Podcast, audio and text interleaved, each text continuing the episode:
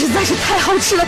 为什么？为什么要让我吃到这么好吃的东西？我怕我以后万一吃不到该怎么办呢？低调生活，高调娱乐，快乐大厨香香亲自掌勺，开里快乐丝丝入味。下午两点钟，娱乐香饽饽，好听不忽悠。我们的生活就是娱乐，世界就齐了，我们的生活就齐了，我们的世界就齐了。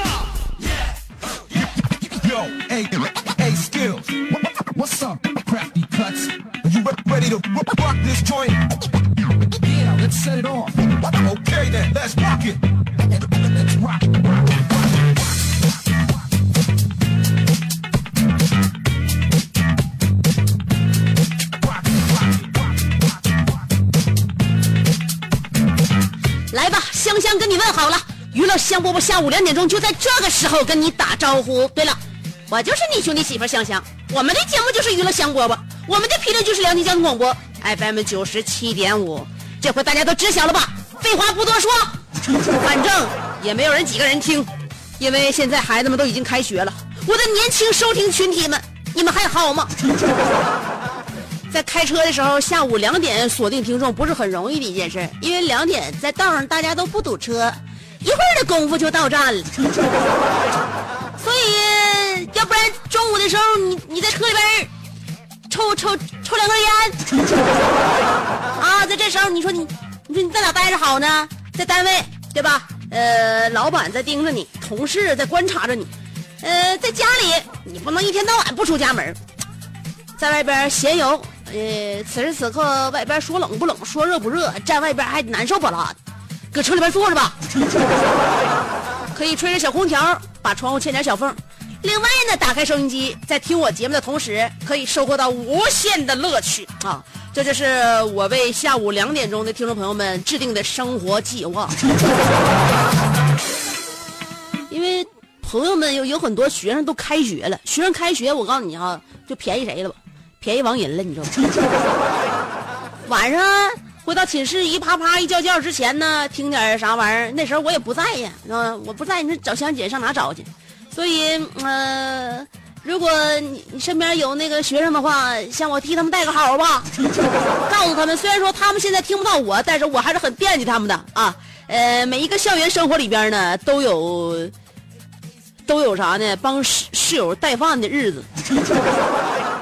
你寝室你不能老别让别人给你买饭吧？啊，今天不爱下楼了，今天不爱出被窝了，你不得让下铺啊，或者让谁给你带饭吗？所以每一个同学都让他的室友给自己带过饭，每一个同学也都给自己的室友带过饭。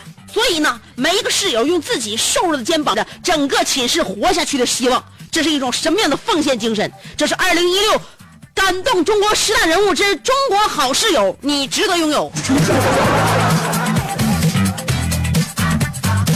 在学校呢，我们的学生生涯除了同学之外，给我们留下非常多的情感的，都是我们身边的老师园丁。周末的时候，教师节，香香没赶上直播，所以呢，也没有呃机会在我的电波声里边给那个我教过我的老师、培养过我的这些呃园丁们道一声感谢。真的特别特别感谢老师能够让我今天呢有。这样的一个让我感感感到还还非常自豪的工作和生活，所以香香的一点一滴也不是说哪个老师教的，总而言之，都就是大家齐心协力把我整成这样式的。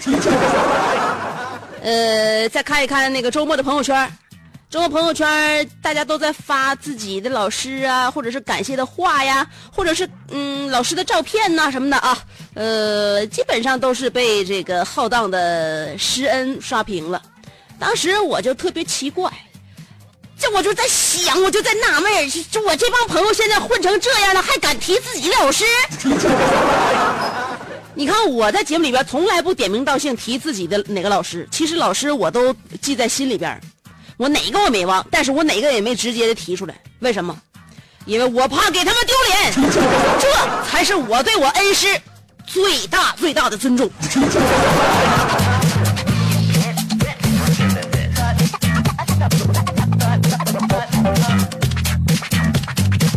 当然了，呃，上大学呢，老师对我们的就是管教呢，就不像以前那么严，因为以前呢，我们还处于孩子阶段，孩子自控力，呃，自控力比较比比较低，容易走神儿，容易分神，容易干一些没有用的事。所以呢，那时候我们老师呢，对我们要求就比较高，对吧？呃，在那些成长的路上，从小学开始，再到初中、高中，我们那些成长的路上遇到的班主任们，有没有想到啊？在这班主任当中，曾经在你跟同桌相互抄作业的时候，当你准备拿出桌子里藏好的小说品味江湖人生的时候。当你正在开小差脑补我与女生的两三事的时候，在那个时候，你会突然感到身后有一种莫名其妙的寒意，你的汗毛会不自觉地竖起，后背那一股难以名状的恶意带来 沉重的压迫感，让你浑身突然抽搐，动弹不得。嗯，这是怎么回事？可是那强烈的好奇心又会让你偷偷的用眼角的余光瞄向教室后的那一块小小的玻璃窗。与此同时，你会发现班主任那张熟悉的脸与明镜这个这明镜的玻璃窗交相辉映。是的，我们都知道那个画面太美，谁也不敢看。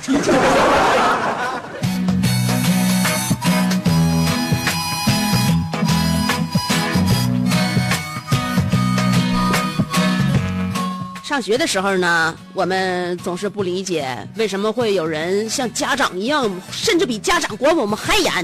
我们那时候甚至会觉得世界上只有两种动物会爬玻璃，一种是壁虎，另外一种当然就是班主任。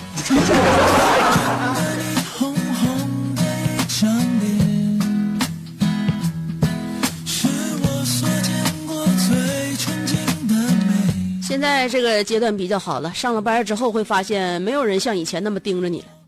但是，以前那个人盯着你是为了让你的生活更美好，现在你会发现身边的人虽然放纵你，但是他希望他比你生活的更美好。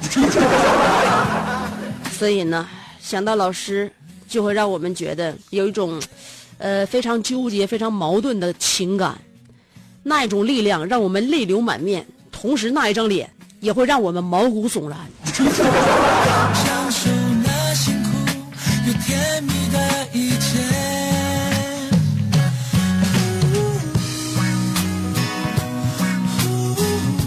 我在上大学的时候，呃，就感觉大学生就比比上上曾经上中学的时候要复杂了，人和人之间的交往呢，呃，也更有分寸感了。虽然我们也可以大大咧咧的表现自己的喜怒哀乐，也可以替室友这个跟男朋友撒谎，教室友化妆。但是你会发现呢，这种相处多了一些技巧，当然也更多的是真心。嗯，但现在呢，我发现随着就是人类情商的一步一步的就就是升升级，现在人与人之间的相处真是太复杂了。我问过现在的那个我妹妹他们在寝室大学寝室里边的生活，我就发现现在尤其女孩的交往是多么的复杂。寝室一共六个女生，在手机里边集合了五个微信群，六个女生，就这六个女生整了五个群。她和她是一个群，她和她和她是一个群，她和她和她又是一个群。学老师那个那个学数学的老师可以教会我我们一下排列组合，到底谁和谁不是一个群？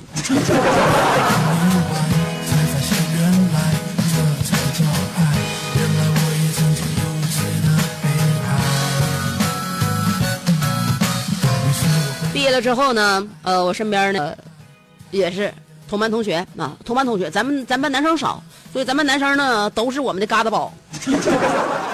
我们学那个广播电视的女孩多，班里边就那么几个男生啊，长得还挺帅的。然后毕业之后呢，就各自找工作吧。像我之前就入我这一本行了，有的没入本行的，上其他的公司啊，其他的地方地方去应聘去吧。呃，男生呢，我们基本上一直关注着，应聘的时候我们还互相打电话，互相鼓励。当时我还问那个寝室男生，不是不是寝室男生，跟我我寝室里没有男生，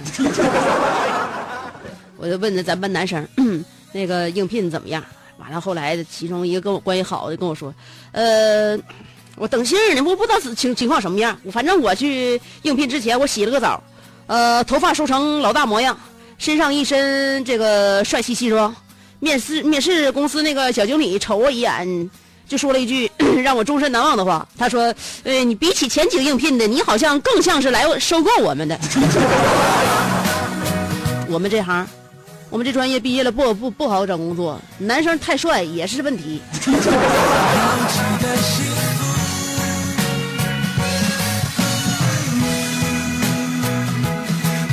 所以在学习的过程当中呢，有的时候会让我们的思维更加的灵敏，呃，知识吸纳量更多。但有的时候学来学去，可能会把我们的一些天性给磨灭了。所以让我们没有更好的，就我只有学习能力，没有创造能力。所以今天我们的互动话题，看一看你是不是有创造能力的人，你的创造能力是不是还在？话题内容就是我有一个创意。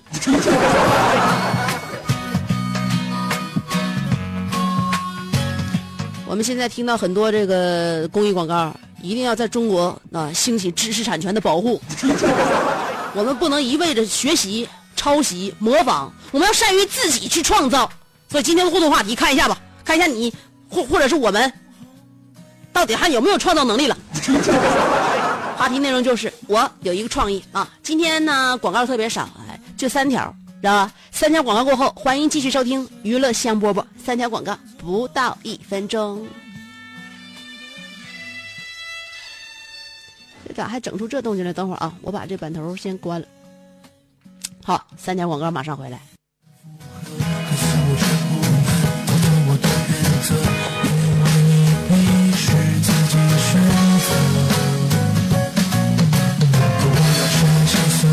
是不是三条广告，香香就回来了呢？欢迎大家又回到我的怀抱。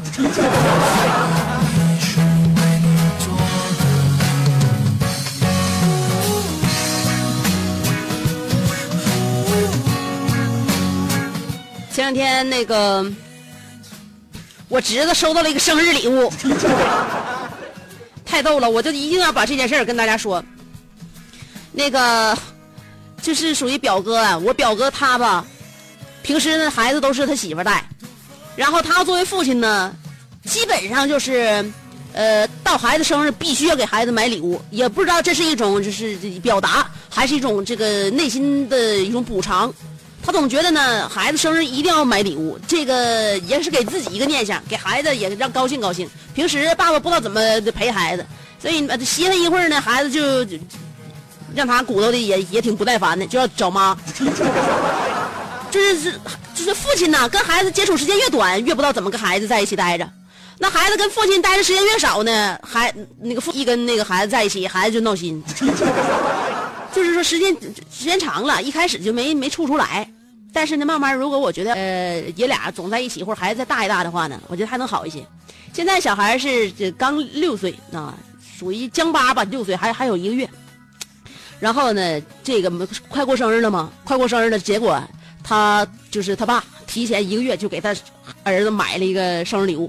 那时候天还热呢，买了一个高压呲水枪。哎呀，给他给他儿子高兴的，买完高压呲呲水枪之后，从此以后他家楼下那个洗车店呢，就多了一个玩的不亦乐乎，而且永远不知疲惫的童工。他可找着地方了。吃人呢？谁让他吃啊？在家里边也没人让他吃，对吧？所以他要灌水，谁家就是家长都不让啊。买完之后，就那个嫂子一直一直也不让你灌水，你灌啥水呀？你往哪你往哪吃？吃满家都是，对吧？你要吃那个那个插座里边的话，还连电了呢，不好。在家不让玩，出去呢吃谁呀？吃大树，吃小花都没意思。他家那家一看看了有一个洗车的地方，他就拿着呲水枪。就搁那蹲着，来一个车他先吃，车他先吃。所以说，要要我为什么就觉得大家都觉得孩子有意思，能够勾起我们对自己曾经过往的一些回忆吧。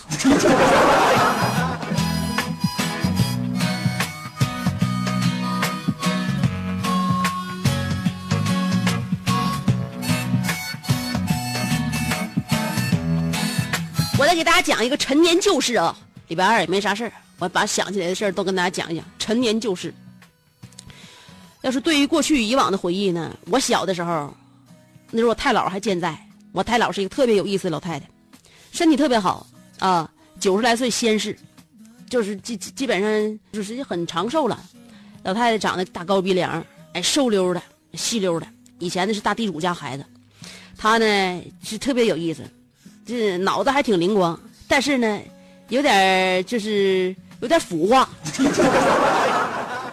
呃，我们小孩啊，或者是他们晚辈啊、年轻人有点做的不不乐意的事儿哈，他就经常看不看不下去。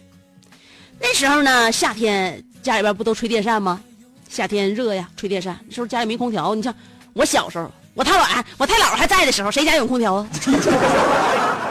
我太姥在，呃，这吹电风扇，吹电风扇呢，哎，我们这孩子都下楼玩了，然后呢，大人也都上班了。就他大人上班，后来我太姥就看着电风扇跟那转呢，他就不知道怎么关。他和哎，这这人人要走了，怎么电风扇都没关呢？这多费电呢！找找地方，他那这这眼睛也花，然后基本上的那个小那个开关，就是那么一个按钮，他也没写着开关，就是你这比平时那个开关那个小漏钩啊，一个小圈中间一个竖杠，他还整不明白是啥，找半天没找着开关。后来就觉得这这心疼啊，这电风扇一直转，这这这这可怎么整？这不太浪费了，这得一一天得赚多少电呢？结果他就为了不浪费那个电，在电风扇前面吹了一下午，于是乎第二天病倒了。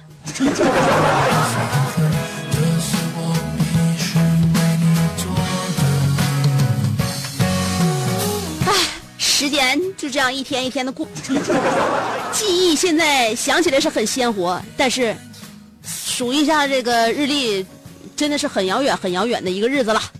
什么叫做遥远呢？遥远是生死离别，是天各一方吗？在上个礼拜，我听说最遥远的事儿和最遥远的距离，就是我俩姐们儿两个路痴，相约在某一个地点见面，结果最后手机都打欠费了，还没找着地方。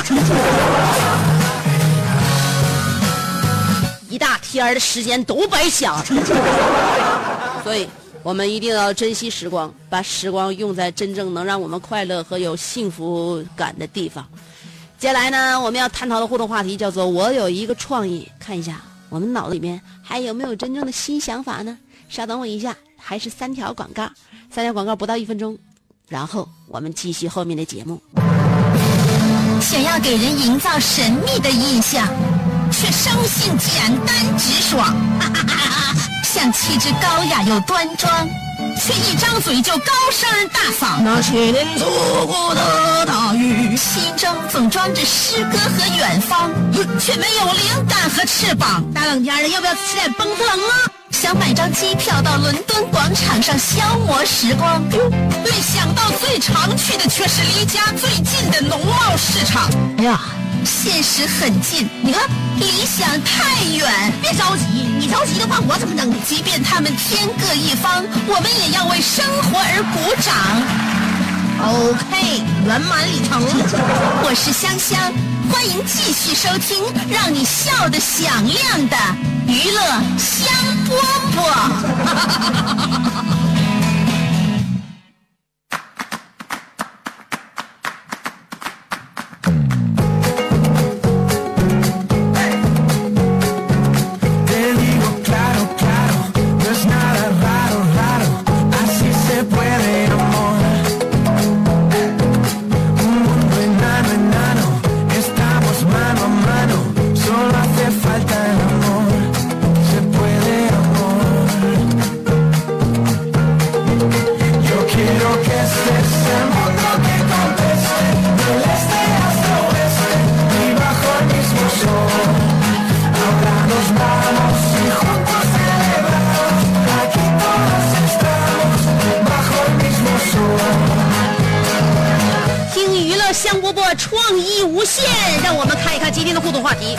有一个创意。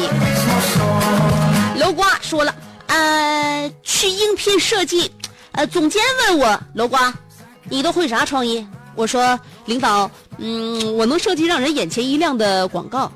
总监说，这不算创意呀，不好使。又问，嗯，那你都会啥创意？我说，我能设计欧式的装修。总监说，咱们是装修公司吗？不好使。又问，那你会啥创意？我说，嗯，我会飞。喝两桶汽油之后，这个屁股窜火，在屋里飞。总监说，这个创意好啊，来一个。我认为总监可能是某台晚会的导演，他想问你的是，你有啥绝活？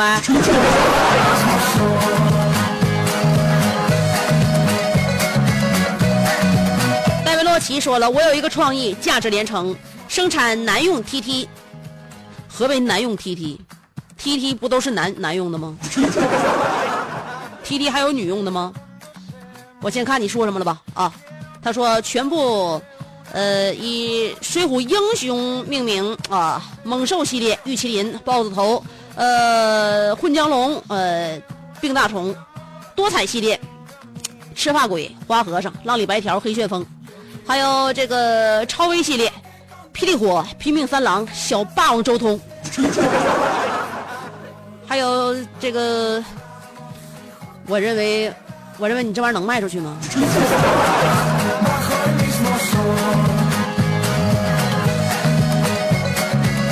双尾蝎子，还有矮脚虎，三寸钉，你是不是最后一款留给你自己用的？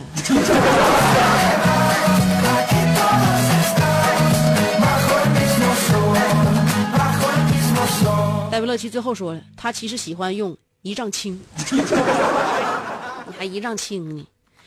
你你你你你你让对吧你？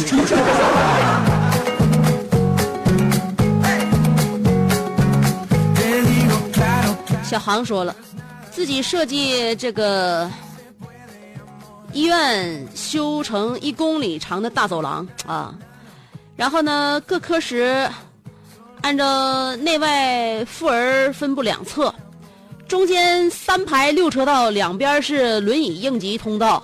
呃，人性管理每三十米一位，平均年龄二十二岁，容颜甜美的专业导诊，免费提供这个医患食堂昼夜服务，四菜一汤杜绝浪费。不说了，我得去我舅妈银行谈谈贷款的事儿了。呃，我只有一辆驾龄五年的自行车，也不知道能不能抵押。我认为不管有多大的困难，这件事你要干，利国利民，功在当代，利在千秋。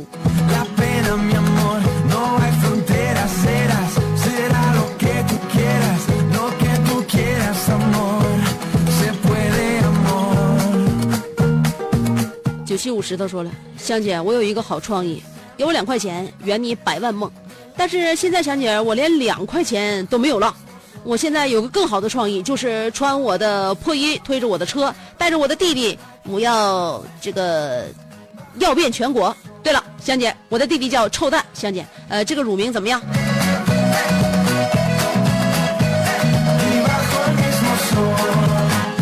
有这么多款蛋，卤蛋、皮蛋，为什么要叫臭蛋？而且臭了的不知道是鸡蛋还是鸭蛋。我认为你这个名没起全呢。还是起个三个字的名比较保靠一点。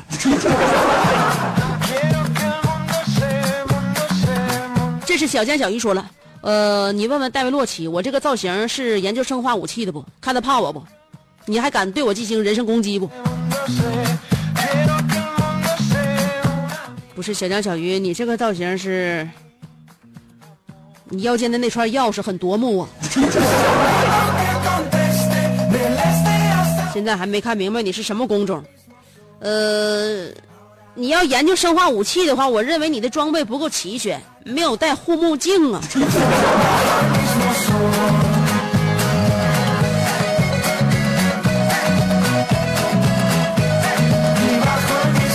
伏虎阳说了，我的创意是把我的大沈阳和这个海南岛之间修一条呃一公里宽的大运河。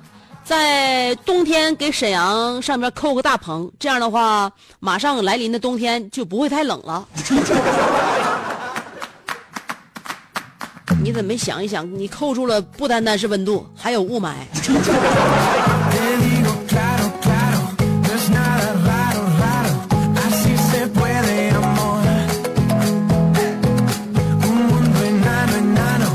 的安内尔卡说了，班主任发现班里有两个小朋友在早恋，他懒得请家长，也懒得教育，直接让两个小孩分别与班上最漂亮的萝莉和班上最帅的正太坐在同桌。一周后，这对小情侣的早恋就凝结在嫉妒中结束了。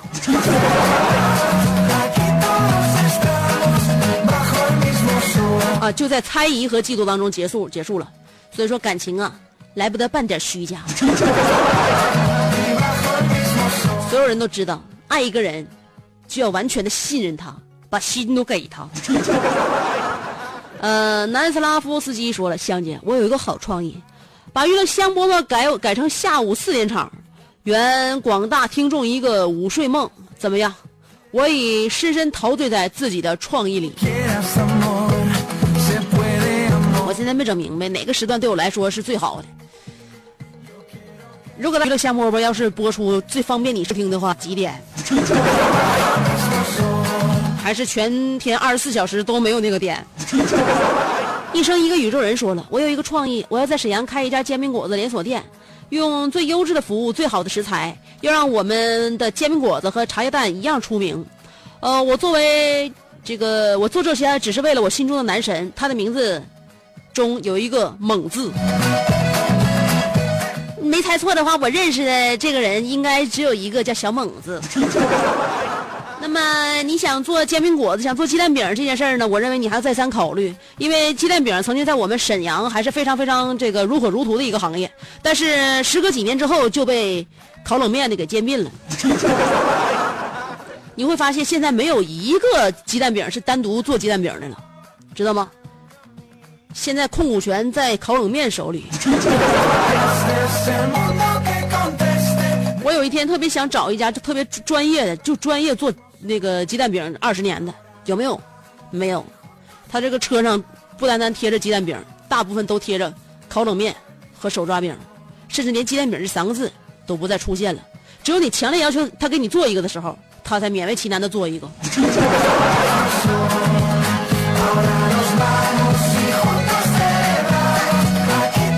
妈，我要嫁给大锤，但萌萌不同意，说了。小的时候，父母和我说，地球本来就是一个活体，而我们就是它身上的寄生虫。石油就是它的血液，石头就是它的骨，泥土就是它的皮肤，森林就是它的毛发。春天是它，呃，春天它身体健康，夏天它发高烧，秋天吃药高烧退了，冬天它吃药吃多了。听完我心里有个主意，如果这些是真的，地球会怎么样呢？地球就是这样啊。父母给你讲的故事就是根据地球的真实情况改编的呀，而且我没记错的话，好像你给我发过这样的信息。父母给你讲的这个，我当时还称赞了一番。你的父母是中国好父母。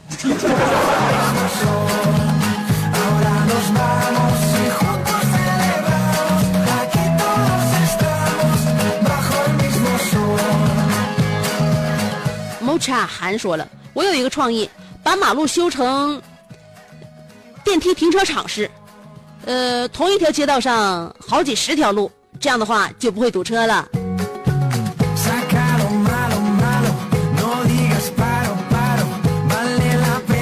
我明白了，你就是把所有的马路都改成楼房，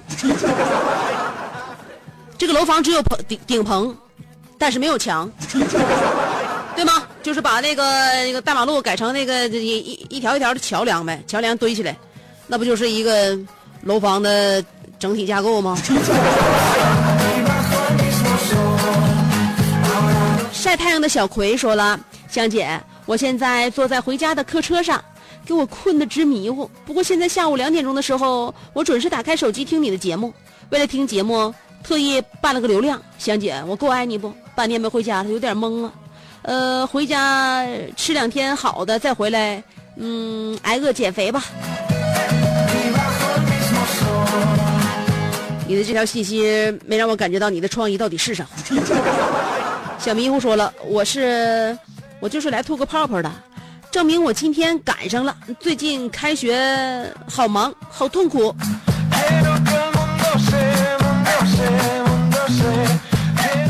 呃，大道卡说了，我有一个创意，给我宝马换成三个轱辘，这样保养的时候能便宜一点。给 你宝马换成三个轱辘，都是大轱辘，然后你站着开，多好啊！有一种有一种村村头拖拉机突突而呼呼啸而过的感觉。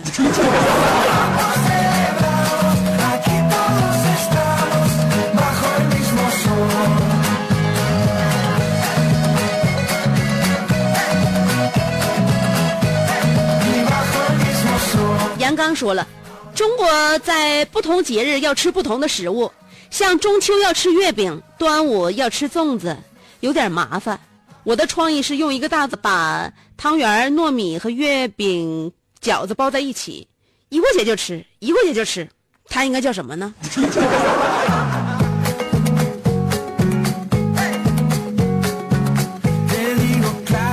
它应该叫七天长假与小长假的集合吧。拐个弯丢了，说我觉得老师教学生应该是男老师教男同学，女老师教女同学，这样会避免男的娘娘们们，女的像个汉子。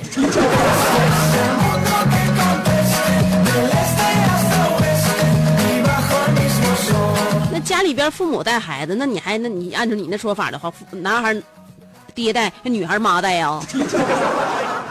我跟你说，这就是老天爷在造人的时候，这都是定好了的事儿。慢慢的环境它能改变一个人，有的时候环境它就改变不了这个人，那你咋就变了呢？那你还是这样式儿的。阿尼尔卡又说了，微型小说惹事儿了。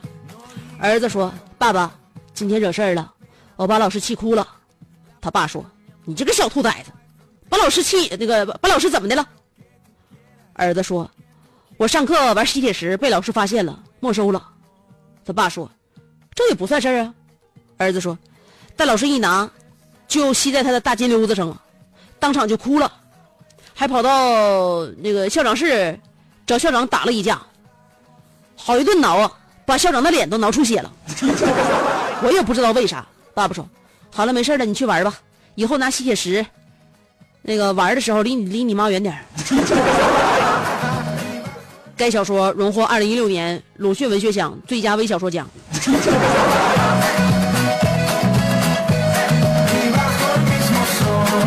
这小说真是屈才了，应该拿诺贝尔。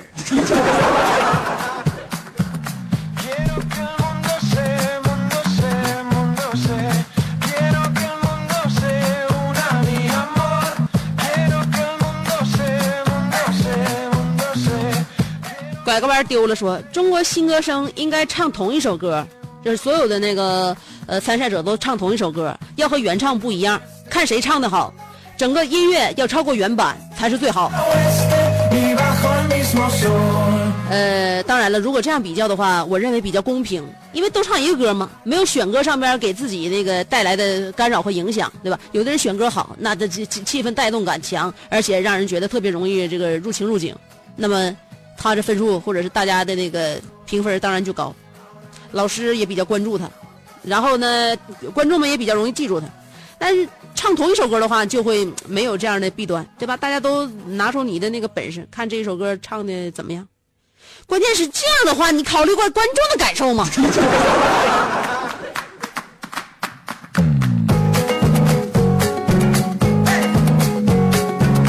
陆台湾说了，小的时候，一天下了一场大雨，毫无征兆的就下了，冲进教室，甩了甩头发的水，把卫生角的东西摆好，从书包里拿出一把雨伞，走出教室，锁好门，看了看表，六点十分，挺晚了，准备走进雨帘。一个声音叫住了我：“请等一下。”循声而去，一个高大的男生向我跑来。就算我们并无此意，但如若被人撞见，又该如何解释呢？我心中完全没有了主意，我该怎么办呢？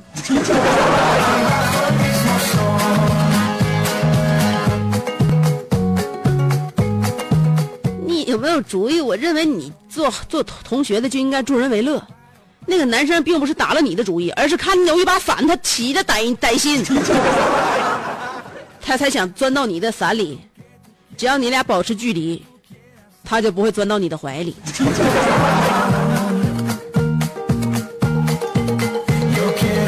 阿生说了，嗯、今天好不容易抽点时间给香香报个喜，就像香香说的那样，全家都围着她转呢。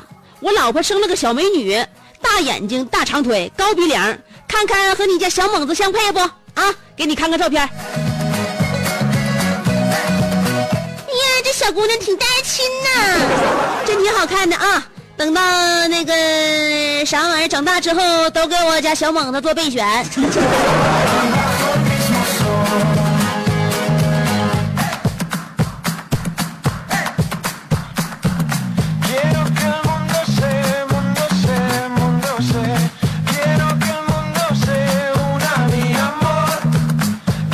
小江小鱼又给我发了一条语音，看一下今天他说的是什么。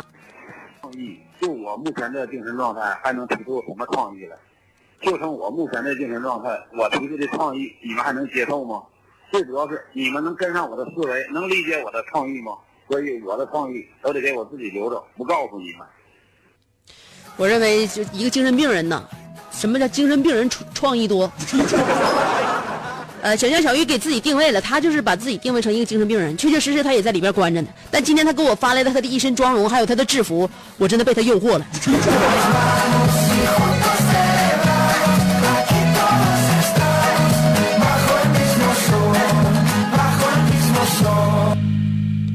呃，小江小鱼又说了，昨天戴维洛奇对我的精神状态进行了攻击，对我的人品产生了怀疑。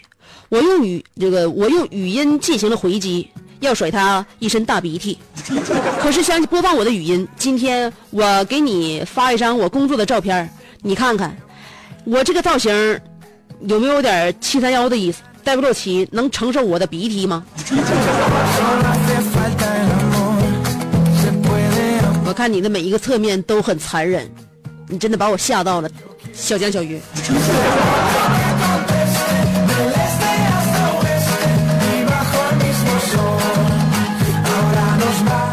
拐个弯丢了说，前年的八月十五，某一个人请我吃了一顿饭，临走又给我这个二斤茶叶，结果一整年他的家庭一帆风顺，事业蒸蒸日上，财源滚滚。去年的八月十五，另一个人也请我吃了一顿饭，还给我买了应季的衣服，结果没多久他就中了五百万。今年节日又要到了，不知道谁会这么幸运。我想把这个机会留给朋友圈里的自己人，机会就一次，别说我不够意思，能不能把握就是你的事儿了。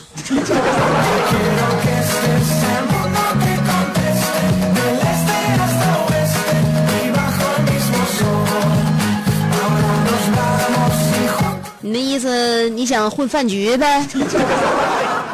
谁带你混饭局的话，谁未来日子就好过呗？来吧，今天晚上正好有个应酬，你负责过来给我买下单吧。